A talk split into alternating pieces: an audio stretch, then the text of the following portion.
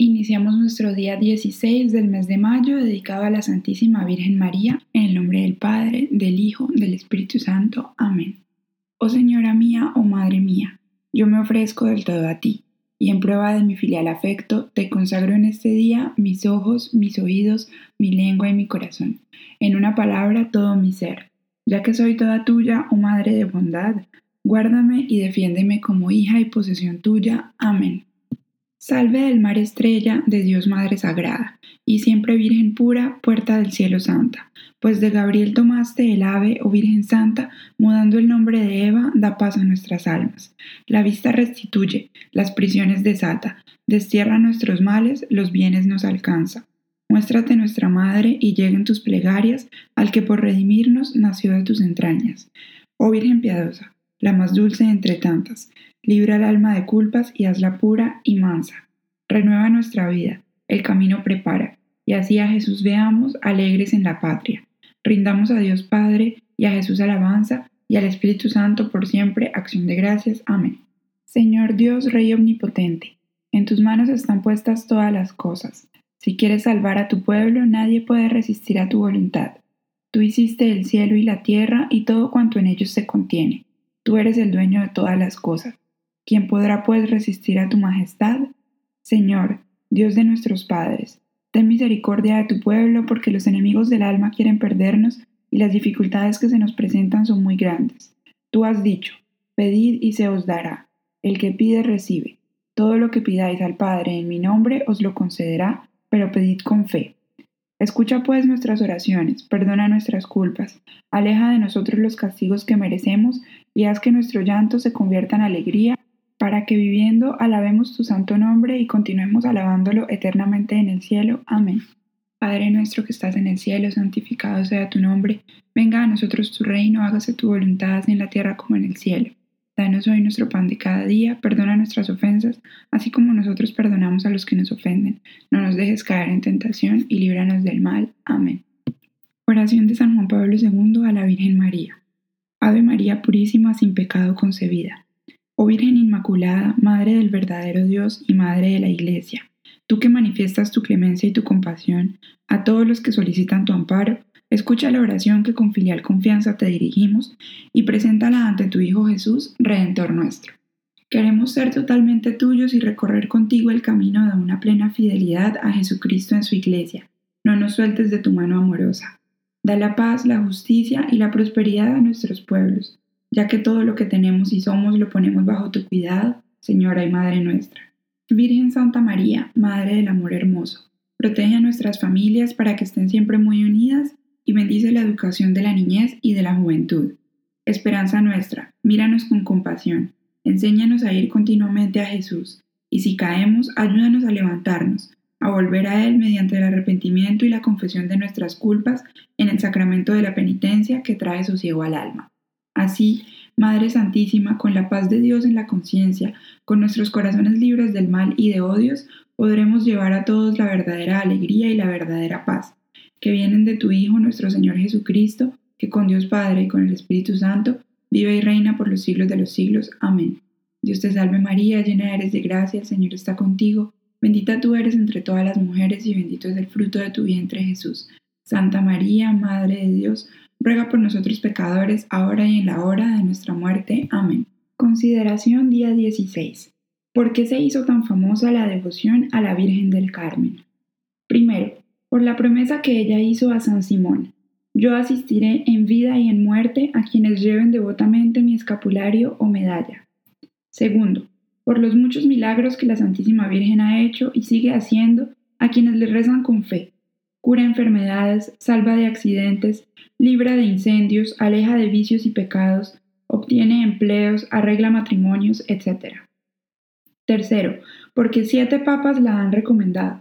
Alejandro V, Clemente VI, Paulo IV, Paulo V, San Pío V, Gregorio XIII y Pío XI. Cuarto, porque para las almas del purgatorio la Virgen prometió que les conseguiría descansos y en la vida llevaron confeso escapulario y le rezaron noche y día.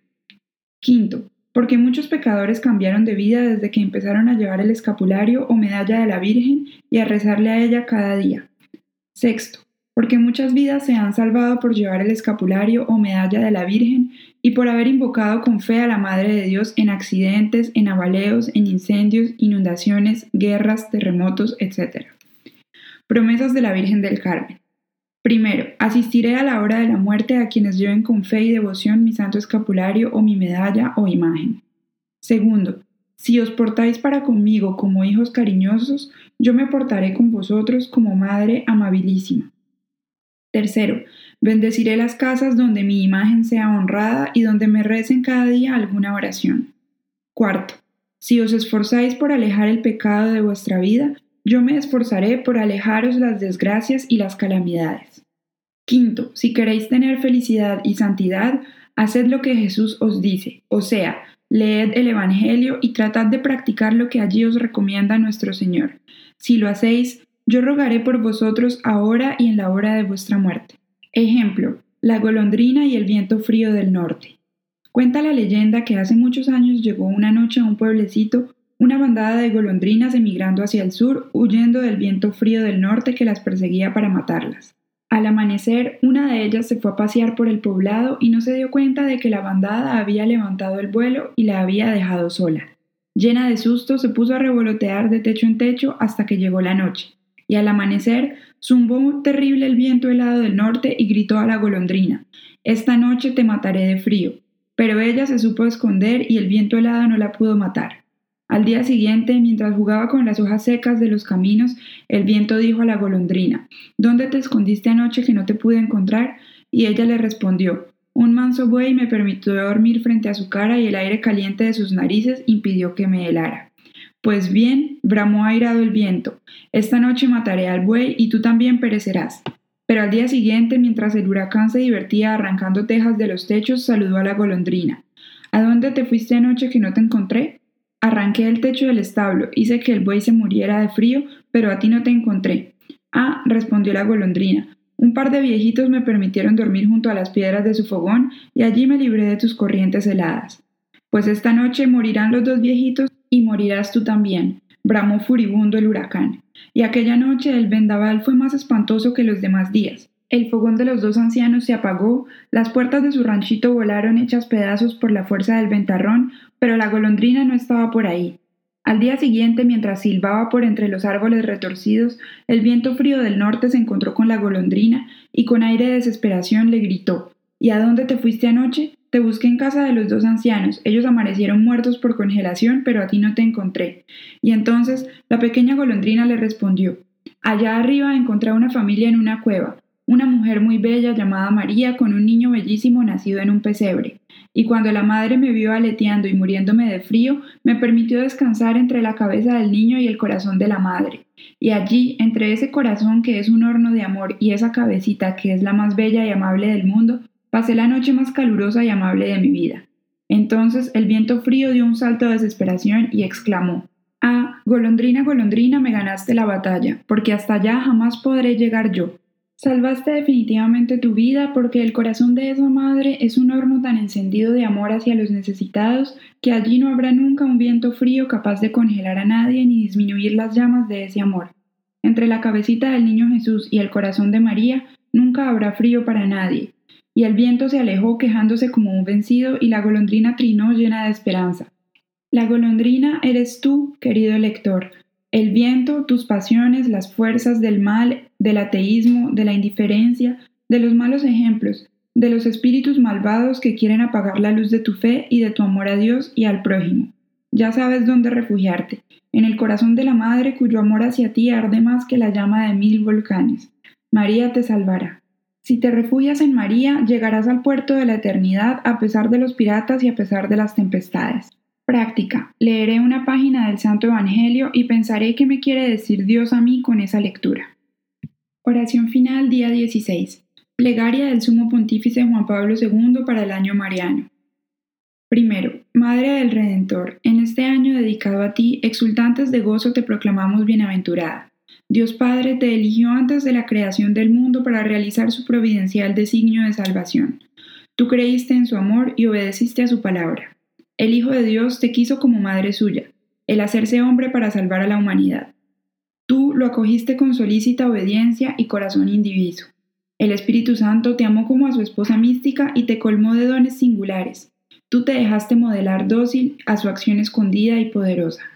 Segundo, en la vigilia del tercer milenio cristiano te confiamos la Iglesia, que te reconoce y te invoca como madre. Tú que en la tierra la precediste en la peregrinación de la fe, confórtala en las dificultades y en las pruebas y haz que sea en el mundo cada vez más eficazmente signo e instrumento de la unión íntima con Dios y de la unidad de todo el género humano. Tercero, a ti, Madre de los cristianos, confiamos de modo especial los pueblos que celebran en este año mariano el sexto centenario o el milenio de su adhesión al Evangelio. Su ya larga historia está marcada por una profunda devoción a ti. Vuelve a ellos tu mirada amorosa y fortalece a cuantos sufren por la fe. Cuarto, a ti, Madre de los hombres y de las naciones, encomendamos llenos de confianza a la humanidad entera, con sus temores y esperanzas. No permitas que le falte la luz de la verdadera sabiduría. Guíala en la búsqueda de libertad y justicia para todos. Dirige sus pasos por los caminos de la paz. Haz que todos encuentren a Cristo, camino, verdad y vida. Sostén, oh Virgen María, nuestro caminar en la fe y alcánzanos la gracia de la salvación eterna. Oh clementísima, oh piadosa, oh dulce Madre de Dios y Madre nuestra, María. Dios te salve, Reina y Madre, Madre de misericordia, vida, dulzura y esperanza nuestra. Dios te salve, a ti clamamos los desterrados hijos de Eva, a ti suspiramos gimiendo y llorando en este valle de lágrimas. Ea pues, Señora, abogada nuestra, vuelve a nosotros esos tus ojos misericordiosos, y después de este destierro muéstranos a Jesús, fruto bendito de tu vientre. Oh clemente, oh piadosa, oh dulce y siempre Virgen María, ruega por nosotros, Santa Madre de Dios, para que seamos dignos de alcanzar y gozar las divinas promesas y gracias de nuestro Señor Jesucristo. Amén. En el nombre del Padre, del Hijo, del Espíritu Santo. Amén.